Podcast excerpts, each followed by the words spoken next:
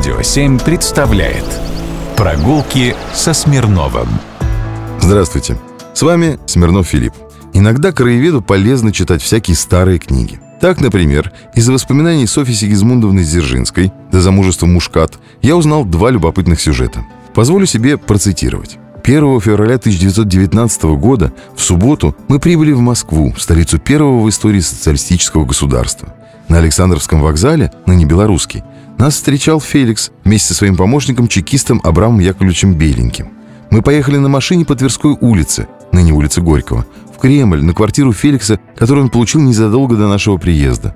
Это была просторная высокая комната с двумя большими окнами на втором этаже так называемого кавалерийского корпуса. Рядом с нами жил секретарь ВЦИКа Янукидзе.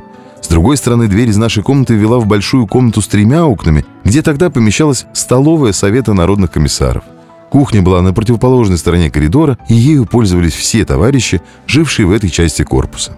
Через некоторое время мы перебрались в небольшую квартиру на первом этаже этого же кавалерийского корпуса. На следующий день после нашего приезда, несмотря на то, что было воскресенье, Феликс, как обычно, пошел на работу в ВЧК на Большую Лубянку 11. Мы вышли с ним вместе. Феликс вывел нас из Кремля через Троицкие ворота. Это были тогда единственные открытые ворота Кремля как для пешеходного движения, так и для машин. Только позднее для въезда и выезда были открыты Спасские ворота. Феликс пошел с нами через Александровский сад на Красную площадь. Показал нам памятники старины на Красной площади, храм Василия Блаженного, памятник Минину Пожарскому, лобное место. Я была восхищена московской зимой, особенно в сравнении с Цюрихской зимой с ее туманами даже в хорошие дни. Москва имела тогда необычный вид – Почти все магазины из-за отсутствия товаров были закрыты. Витрины были забиты досками. В просветы окон между досками было видно, как бегают крысы в поисках съедобного. На улицах вдоль домов тянулись высокие валы обледенелого снега.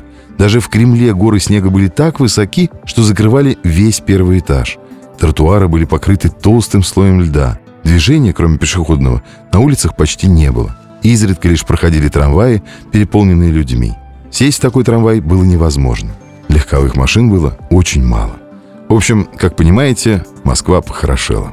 А Софья Сигизмундовна, кстати, жила в той квартире в Кремле до 1968 года. Второй же факт, который я вычитал, он про то, что Ленин по описанной Москве часто ходил без охраны. Так и написано.